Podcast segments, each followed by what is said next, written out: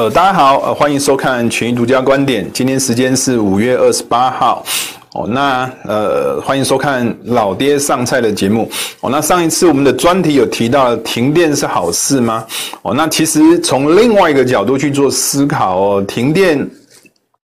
某种程度也代表这个工厂的这个产能啊，这个利用率是高的哦，这是第一个。那第二个，我们上期有跟大家谈过，停电要看停谁的电，停民生用电，或者是停停这个这个工厂的这个用电哦。其实对工厂来说，其实才会直接的反映到股市来。那这个礼拜我们来跟大家谈一谈哦，疫情。疫情会是好事吗？我从各国这个发生疫情啊，股市都一直在涨。但是实际上哦，我们一般的直觉的这个反应，感觉疫情怎么会是好事呢？哦，那老爹在这个礼拜也会跟大家谈一谈有关台湾的这个防疫的红利的这个相关的这个消消耗啊，怎么去评估这个股市的这个涨跌的这种观念。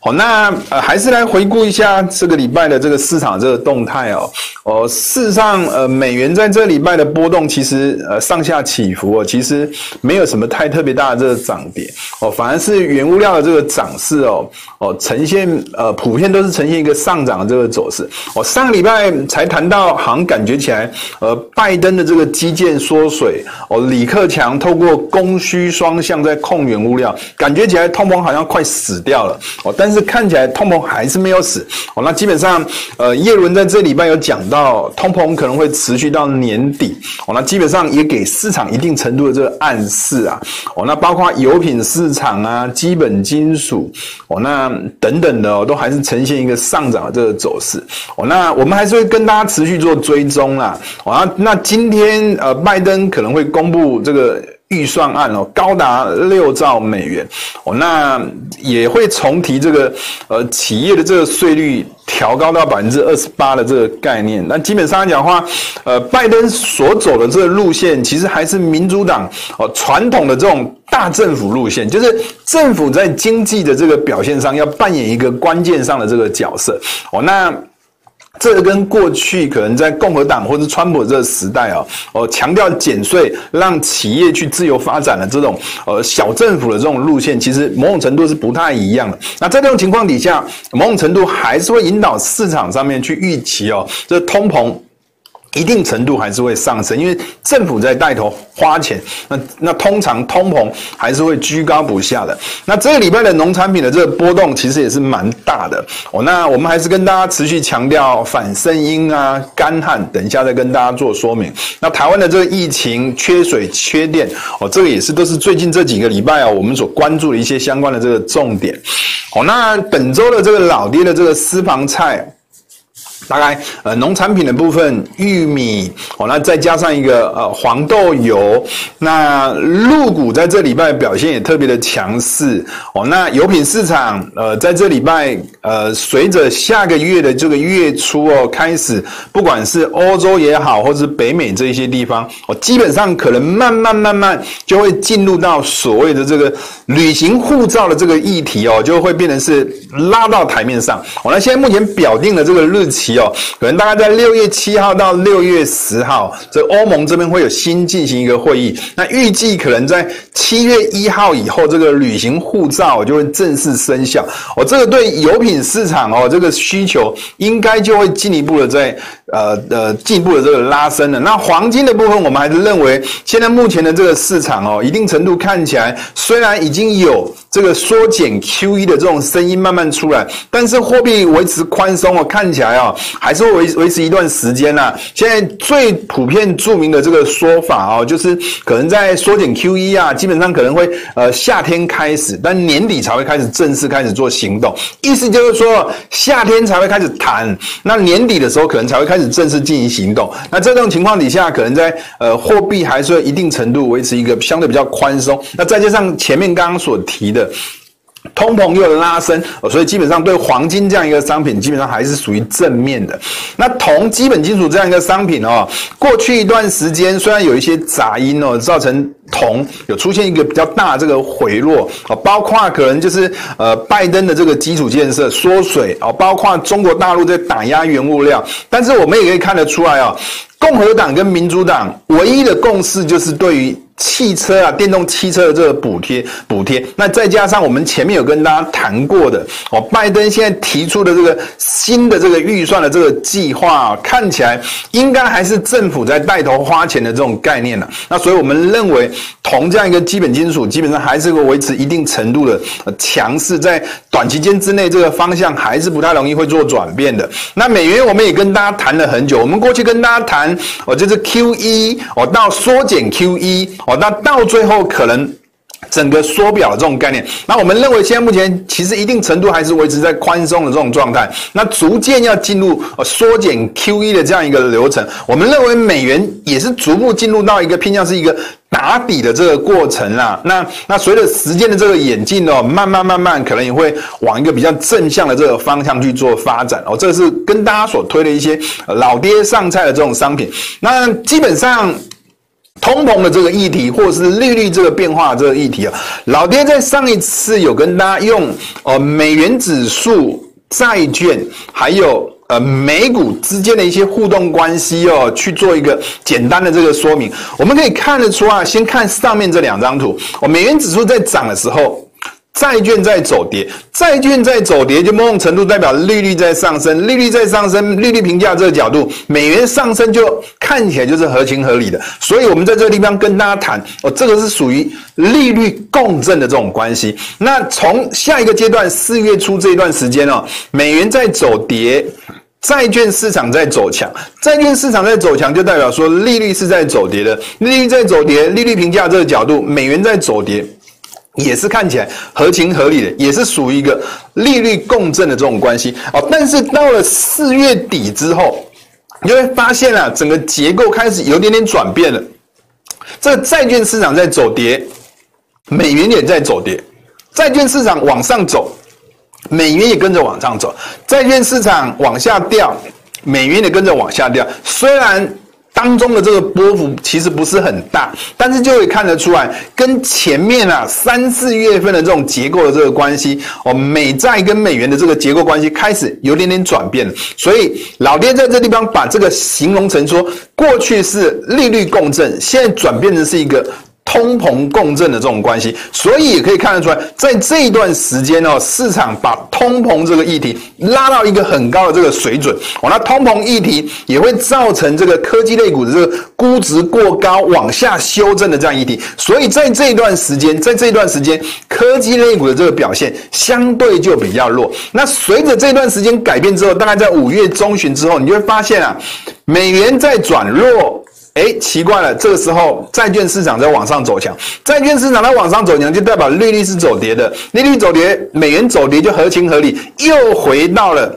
这个利率呃利率共振的关系。那所以啊，过去一段时间科技类股因为通膨这个议题往下修正了。转变成是利率共振，就代表说这个通膨的议题消失了、消退了。不要说消失，那基本上股市也在这个同一个时间开始就逐步的这个往上走，哦，那就呈现一个这样子的一个互动关系。当然到这个礼拜的这个尾半段哦。看起来这个结构好像又有一点点转变的这个味道哦。那那我们等一下从这个股债之间的这个关系哦来跟大家做说明。那这个是从另外一种角度哦去看美股的这种走势，你们可以看得出来哦。老爹在上面画了几个哦不同的颜色的这个框框哦，上面是债券十年债哦，中间这个是下面这个是 NASA 这个走势图。这个地方股市在往上涨，债券市场也在往上涨。老爹在这地方形容说，这样一个情况底下叫做股债同。涨哦，那标示蓝色这种区域哦，我从五月十号之后变成是股债同跌哦，债券也在跌，股市也在跌。那随着整体的这个市场行情的这变化，老爹在上面画了四种哦，四个地方画了不同颜色的这个圈圈，在这个地方哦也是股债同跌的这种结构。那大概五月十三号以后，五月十三号以后。就如同前面跟大家讲，从一个通膨共振开始转变成利率共振的这种情况底下，开始股票市场在涨。债券市场也回稳了，结构上就变成对市场的这个走势哦，转变成相对比较正面哦，所以也引导了这一波美股比较强力的这种反弹的这个走势。那老爹刚刚有谈到，就这个礼拜的这个尾半段，整个结构稍微开始有点点转变，我债券市场开始有点点回跌了。那债券市场回跌的这个过程，理论上来讲，股市。再再跌，股市应该要涨，也没有。股市也开始呈现一个略往下调整的这种走势。当然，我在这边表现是表现纳斯达啦。哦，那纳斯达看起来又有点点，因为受到比如说像呃这个周四的这个铜价大涨，原物料又开始往上喷发。哦，那又开始有通膨这个议题，略微又变成是拉到一个比较高的这种台面上。那基本上又造成这科技类股往下走跌，那债券市场也往下走跌，看起来又有点这种利率共振，又转回到这种通。通膨共振的这种压力，那再加上我们在上一次有跟大家谈过美股的这个走势哦，我们原本就设定它是属于一个大箱型区间的这个走势，在这个地方老爹画了一个大的这个圈圈，下方也画了一个大的圈圈，这个位置是五月十号股债同跌的这个起跌的这个位置，下方的这个位置是五月十三号股债同涨齐涨的这个位置，我们本来就认为在 A 跟 B 呀，哦，这两条区间哦，会维持一个比较属于高度震荡的这种走势。那刚好这一波的这个上涨这个行情，又刚好回到五月十号这个起涨区附近，又刚好出现债券也涨。股票也涨，我们认为啊，美股在下礼拜可能见到高点，往下回档的压力可能会相对比较高一点点。整体的这个市场这个结构，随着原物料又开始出现往上上涨的这个走势的这种情况底下，可能又会对这个科技类股带来一定程度的这个压力。哦，这是有关美股的这个部分。那入股的部分呢，我们在过去哦。一直在强调，是强调大概在二月这一段时间，呃，美股在跌，陆股也跟着跌。那到了三月初的时候，美股其实已经见底往上反弹回升了，陆股还在继续跌，就如同老爹这上面标示的这个 A 的这一条线，这一条线其实在上面已经放了好几个月了。那直到了这个礼拜，才正式有开始出现。往上突破的这种情况，上一次我们也跟大家谈过，大概在四月中旬的时候，科技类股美国小纳斯达已经从高点开始逐渐往下回档，在这段时间，陆股 A 五十反而是在美股往下跌的这种情况底下，开始往上走升，所以我们一直在跟大家强调，美股走弱，陆股开始转强，这个结构已经慢慢慢慢跷跷板转移到陆股这边，那刚好又在这个礼拜。突破压力区，所以我们在这个礼拜我们会认为啦，入股可能逐渐的会往一个比较偏向是多头方向去做发展。那有什么样的一个议题呢？现在市场上面流传哦，就是中国大陆有两个一百年。那今年的七月一号是中国共产党建党百年哦，所以现在目前开始有人在谈啦，现在目前的这一段行情可能就是在布局。百周年的这样一个行情，我们也认为这样的可能性其实是高的哦，因为在百周年的行情，不可能不要求这个市场上面是往一个多头性的这个发展，因为毕竟这个第一个百周年，他们的目标是就是要脱贫的这种概念，要进入一个全面性的这个小康社会的这种概念，所以我们还是认为，可能在股市啊，在营造这个百周年的这个行情，机会是有的。那尤其是已经突破压力区了。可能这个压力区就会逐渐转变成一个下档重要的这个支撑区，只要回测压力区这个变支撑区的这个水位，应该都是属于一个好的这个买进的这种这种布局的这种机会。那当然，我们在过去在谈入股的时候，也会跟大家谈恒生嘛。那恒生其实这个礼拜陆股在往上突破压力区的时候，恒生还是保持在压力区水位以上。当然也要去观察啦。这个恒生的这个股价指数会不会随着这个入股进一步的这个往上走，能够去突破三月五号这个地方的这个水平压力区附近，可能跟涨的机会也会相对比较高的。那另外在农产品的部分哦，我们过去是跟大家强调哦，四月二十九号这个位置，美元在走强哦，这个农产品也跟着在走升，农产品也跟着在走升的这个相对性的这个位置。那其实在这个礼拜哦，其实整个结构上，我在黄。黄豆其实回撤的位置其实蛮准。那另外一个叫老爹，这个礼拜会跟大家推荐的商品是黄豆油，其实回撤啊也是都是回撤到非常的准确的这个位置，然后就进一步开始往上反弹了。那玉米的这个走势哦，看起来在这礼拜有先跌破又站上，我们还是认为啦。既然又站上了这个支撑区哦，基本上可能还是代表说，在这种水平附近还是有它一定程度的这种支撑的这种这种力道的哦。那那所以在这礼拜我们还是续推哦，因为这个这个反生意的这个现象可能还是会延续到夏天的，所以农产品这个偏多的这个走势，延续性的这个机会可能还是会是高的哦。所以除了玉米之外，这礼拜老爹想要跟大家特别推荐呃黄豆油这个商品哦。那黄豆油，稍微跟大家做一下简单的这个解释哦，像这个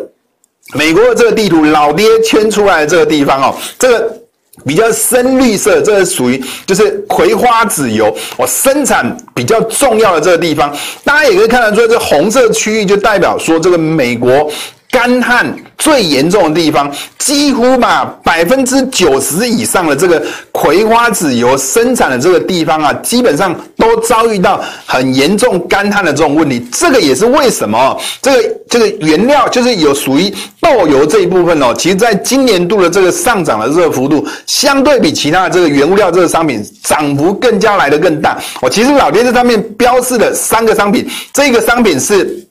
橘色这一条线是豆油的这个走势，从今年度以来涨到昨天为止，大概涨了五成四，黄豆大概涨了一成七，那反而是豆粉啊、豆粕反而是跌了九趴。从这个地方就可以看得出来，其实某种程度啊，基本面的这个问题造成这个豆油上涨这力道是最大。那左半边这张图。可以看得出来，很多州啊，就是属于这个豆油的这个生产区啊，然后葵花籽油的这个生产区，都遭遇到百分之九十以上的这种干旱的这种情况，所以我们认为啊，技术上。价格回档接近四月二十九号这个地方支撑区，确实守得非常的稳。那再加上基本面的这个结构也没有什么太特别的这种改变的的这种情况底下，我们认为豆油是值得推荐给大家去做多的这种商品。那另外在基本金属跟贵金属这些商品哦，其实结构上跟前面在讲农产品，其实道理也都是差不多的，一样是圈起来这个位置，一样也是四月二十九号，美元在上涨。铜也跟着在往上涨的这种位置，这一波的铜价这个修正的这个走势哦，不管是因为美国基建缩水，或者是李克强在打压原物料也好，造成这一波的这个铜价这个修正，其实也是准到不行的。回到四月二十九号这个地方的起涨区之后，基本上又开始逐步的在往上回升。我们认为啊，我们认为。这一波哦，这个这个民主党跟共和党基本上对于电动车的这个补助是有共同交集的，再加上拜登现在所提出的这个六兆美元的这个预算的这个计划，还是表现出这个民主党传统的这种大政府、政府带头花钱的这种气势。虽然说现在目前共和党跟民主党不见得会全面性的这个买单，但是某种程度也。也告诉市场哦，就是现在目前可能就是属于政府要带头花钱的这种这种味道，其实还是某种程度还是蛮强烈的。那再加上我们前面有跟大家谈过，叶伦有说过了，通膨可能会维持到年底。那我们认为啊，铜价在。下测这个支撑之后开始往上回升，那基本上某种程度就代表说这个趋势性还是很强的。我们还是认为逢拉回还是可以找买点的。那黄金我们也是认为是偏多的这种结构。最近的黄金的这个走势哦，某种程度可以看得出来，大概从呃这个五月中旬之后，美元其实某种程度是有涨有跌的，甚至在过程中哦，有些时候是呈现上涨，金价也是同步在走高的。我们也可以看得出来啊，整体的这个结构啊，整体的这个结构可以看出来，基本上这个最近期的这个市场这个走势哦，股市在涨或在跌，黄金都在涨，那基本上就代表说黄金的这个背后的这个这个基本结构是强的。第一个利率是宽松的，第二个通膨的压力其实还是有的，这些方面都是对黄金来说基本上还是有利的。所以基本上只要回撤啊，回撤。这个过去一段时间在，在五月中旬左右这个位置哦，基本上这个美元在走强，然后黄金也跟着在走强的这种水位区域附近，都是属于一个很好的这种买进区去做布局、买进黄金的这种时机的这种机会。那另外在台股的这个部分哦，我们在上个礼拜跟大家强调是强调，呃，四月九号。这个位置，这个位置是属于呃加权股价指数在往上涨哦，但是电投指数却往下跌的一个位置。其实这个位置也是美国的这个高科技类股往下走跌，然后道琼开始逐步的在往上翻身的一个位置。那基本上也是属于电子在走强哦，电子在走弱，那金融在金融船产在走强的一个位置。那基本上我们认为啊，这一波在。疫情的关系，大幅度的这个回档，回档之后开始做一个大幅度的这个反弹。我们上个礼拜就画了这一条线，就 A 这一条线，这个位置大概是在四月九号到四月十二号这个位置，就如同老爹刚刚所谈到的。电子转弱，金融传产转强一个位置，我们还是认为在这个水平附近，应该还是属于相对上来讲，应该是有压力的。所以在这一波的这个反弹，我们会认为在这一周的这个反弹，应该到这个目前哦，应该已经到达一个相对比较满足的这个水位。那随着我们刚刚所提的美股美债。在这一周的末半段，又开始有出现同步往下跌的这个走势。我们对未来一周的这个台股的这个行情，相对上来讲是看的比较保守的这种想法。那另外，老爹在前面有跟大家谈到疫情啊。疫情，大家怎么可能会想说疫情是好事？那偏偏呢、啊，在台湾宣布进入第三级之后，从低档逐步的反弹，也将近反弹了大概将近两千点了。那老爹用这种角度我跟大家做说明吧。哦，过去哦，我们从今年的年初以来，老爹比较了台湾、韩国、香港、日本、上海综合指数。之间的这个相互关系，如果这些线是往下掉的，就代表台股的表现是相对比较强的。不管我们认为台股在过去一段时间呢，在五月初以前，相对比韩国、香港、大陆、日本的股市都还要来得强，有一部分的原因可能会。觉得是属于防疫红利所造成的，但是也有人会认为说是因为过去美中对抗，台湾捡到枪的这种台股相对比较强的这种走势的这种优势，还是持续在做影响的。那我们如果从一个防疫红利的这种角度哦去做思考，你会发现啊，从二零二一年的这个年初以来哦，这个台股的这个相对表现。大概相对比呃日本、韩国、香港、上证，大概普遍上来讲吧，大概强十趴到二十趴左右的这种涨幅，应该有这么大的一个水准。但随着台湾的这个疫情哦，进入到这个第三级哦，你会发现呢、这些线全部往零轴靠拢，什么意思呢？就代表过去的这个台湾的这个防疫红利，今年全部都消失了。那我们是这样子谈呐、基本上台湾有疫情。别的国家其实也有疫情，如果要用一个相对性这个比较这种角度，其实台湾的疫情并不会比日本还要来得更加严重。所以啊，某种程度就代表说，其实如果要比较这个防疫红利啊，或者是美中对抗，台湾捡到枪啊，其实某种程度台股的这个表现呢，还是一定程度可以领先其他国家的这个股市。某种程度就代表说，其实现在目前的这个市场啊，防疫红利消失完之后。接下来这个行情，台股也是会跟随跟随着这个国际的股市哦，随涨随跌，除非是有出现更大这个新的这个变数了哦。这是老爹给大家这个看法。那另外在最后，我们还是跟大家提一下，因为今天是礼拜五哦，那每一次到礼拜五，我们就跟大家谈一谈这个疫情爆发的这个周一效应。我们根据过去这个去年的三月份的当时的这个情况，每一次到了礼拜五。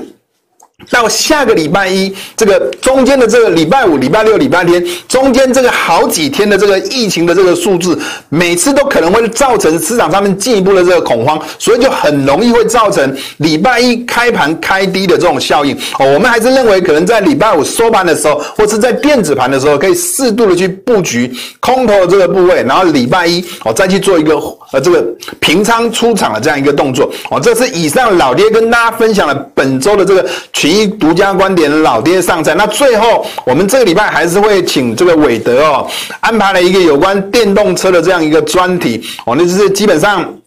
我们还是持续跟大家做这个这个电动车哦，自动驾驶相关这个技术的这个发展哦。我们就请伟德来跟大家做说明哦。拜拜。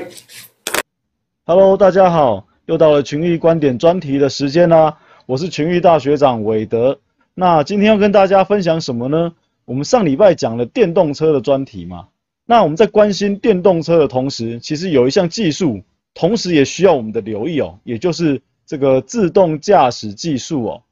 那你可能会想说，我没有买特斯拉，我的车没办法自动驾驶，这个离我可能还有点遥远。哎，其实不会哦，在台北市啊，这个是去年的报道，去年九月的时候啊，全台北第一台自动驾驶巴士就已经在半夜上路了哦。那大基本上大部分时间都是在每天的半夜十二点半到两点半哦。那运行的路段就是在信义路上面哦。可能有些朋友已经知道，或者有些朋友真的实际就去去搭过了。那如果不知道的朋友，现在您也知道了。不过很可惜的是哦，由于现在疫情比较严重，这个测试实验的活动暂时停止哦。所以我们希望疫情赶快快快过去哦，然后这个活动应该就会继续延续。那如果有兴趣的朋友，之后可以上这个网站。也就是 JoBus J O B U S 这个网站去做预约哦，这样就有机会参与一下，体验一下这个无人自驾巴士的感受。那基本上 YouTube 上面也有很多放了这个介绍的体验影片哦。那基本上就是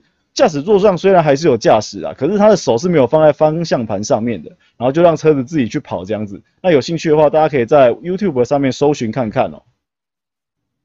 相比台湾还在实验阶段。中国这边呢，已经要开始落实无人驾驶的车子去配送外送的计划了。那我们来看一下，这个是这是四月时候的报道。中国有一间企业叫做美团哦，它发布了具备 L4 等级的自动驾驶技术无人配送车，未来就要开始在中国的大城市送外送哦。那一直到前几天，也就是五月二十五号，在他们的第八届国际智能网联汽车技术年会上。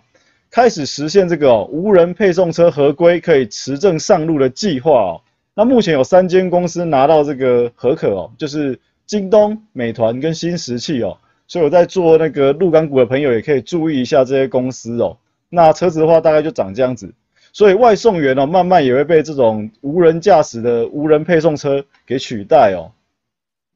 目前我们慢慢进入了五 G 的时代，那常常就会提到一个名词，叫做叫做车联网哦。那基本上，自动驾驶技术就是车联网的一部分哦，因为它涵盖了智慧交通跟物流运输的部分。就像我们刚刚前面举的前面举的两个例子哦，分别就是这两块哦。那这两块基本上未来的发展潜力还很大哦。那大概产值是这个部分，大家就可以简单的参考一下。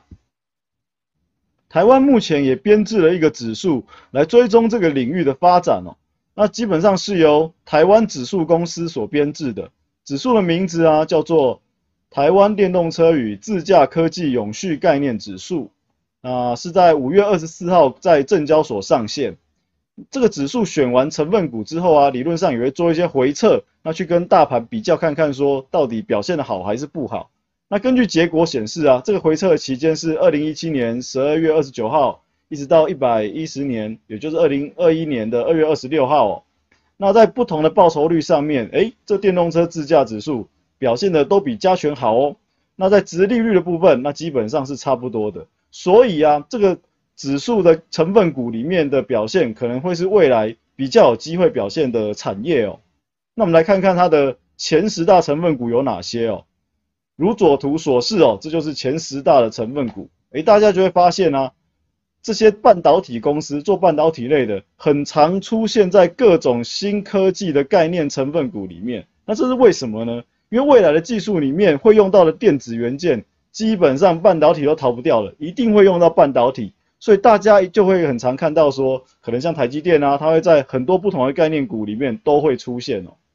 那在这里啊，可以大家给大家看一下，台湾指数公司也针对那个。主题性的领域做了很多不同的指数的编制哦，所以未来如果大家有选股需求，也可以针对你想要的领域，然后去看它有什么成分股，然后来针对这个成分股来做一个筛选的方向哦，这也是一个不错的方式啊，大家可以参考一下。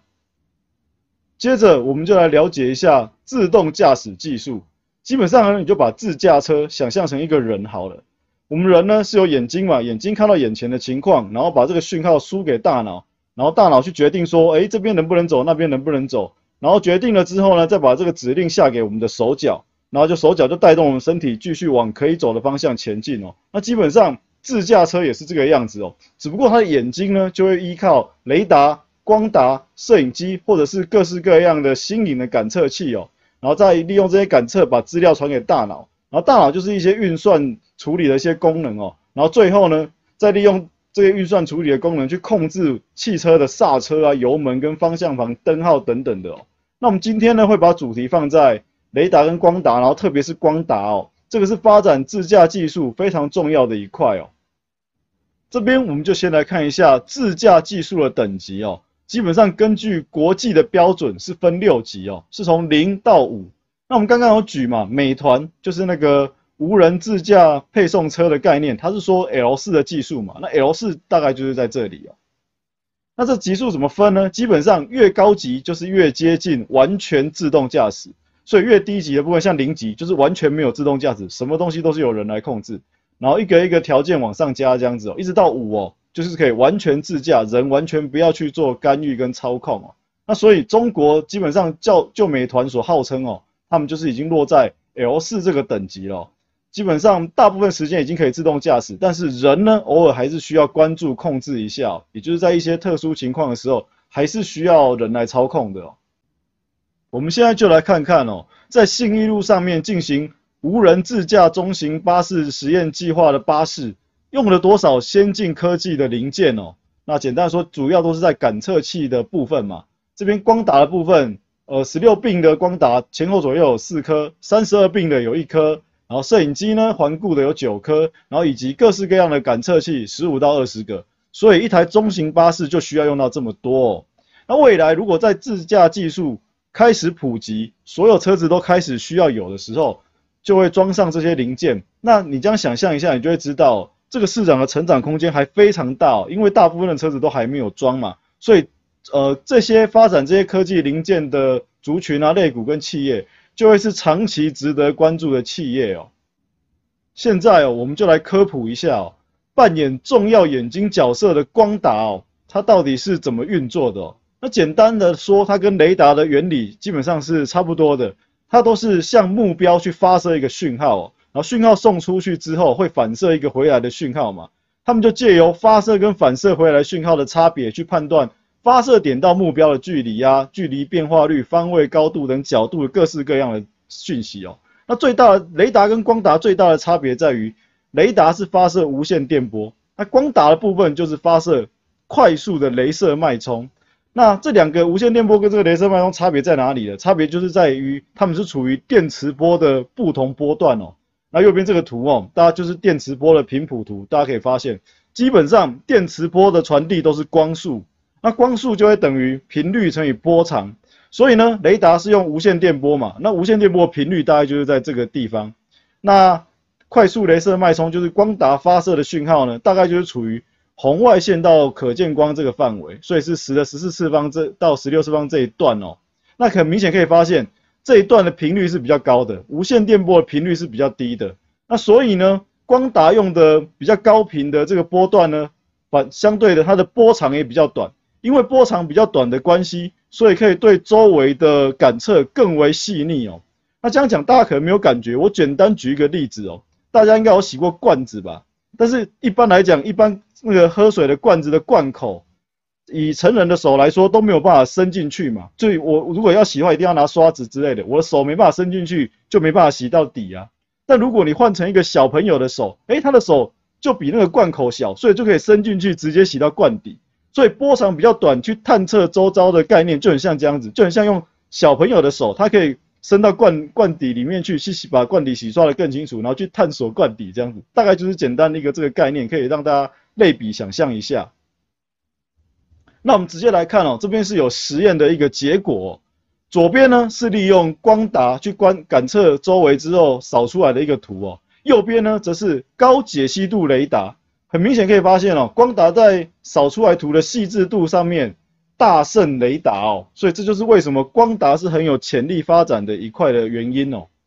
如果有在追踪光达发展的朋友，应该有个印象哦，也就是前一阵子特斯拉他们表示。将要不采用光达，而是要利用传统摄影机的方式来发展自驾技术哦。但是很奇怪的哦，就五月二十六号前几天的报道又报道出，特斯拉又悄悄的在 Model Y 车种上面装上了光达来做测试哦，非常诡异哦。的代表说特斯拉又偷偷的转弯了哦。那所以根据国内法人的观点哦，如果特斯拉的技术也转向发展光光达的话，就会有利于国内光达的一些供应链的发展。最后，除了前面提到的电动车自驾指数的成分股前十大成分股之外哦，还是帮大家整理了光达概念股哦。然后这个表现排序的部分是截至到五月二十七号的收盘哦，大家可以发现哦，跟加权比，那我是用一周的表现来做排序。那基本上前面也提过了，这一块领域是长期很有发展的领域哦，所以这个短期这个排序大家参考一下就好，因为有可能随着时空的演变，还是会有此消彼长的情况哦。只是说帮大家筛出这个概念股，未来要找标的的话会比较方便哦。那简单的可以看一下，就是如左边的列表。那黄色底的部分呢？这些标的它也具备了股期的部分，所以如果想要让资金效率使用的更加有效率的话，就可以选择股期的部分，或者说你已经持有现货了，但是短期内你又怕哎市场可能出现一些状况要回档，那就可以做利用股期做一点短空单来做避险哦，这都是很弹性灵活的操作。那最后啊，现在疫情由于还很严重啊，那希望大家。都可以待在家里啊，然后做好个人的卫生习惯啊。那也希望这个疫情真的可以快快过去，然后让大家回到平常的生活这样子。那以上就是今天群益观点专题的部分。那大家下周见喽，拜拜。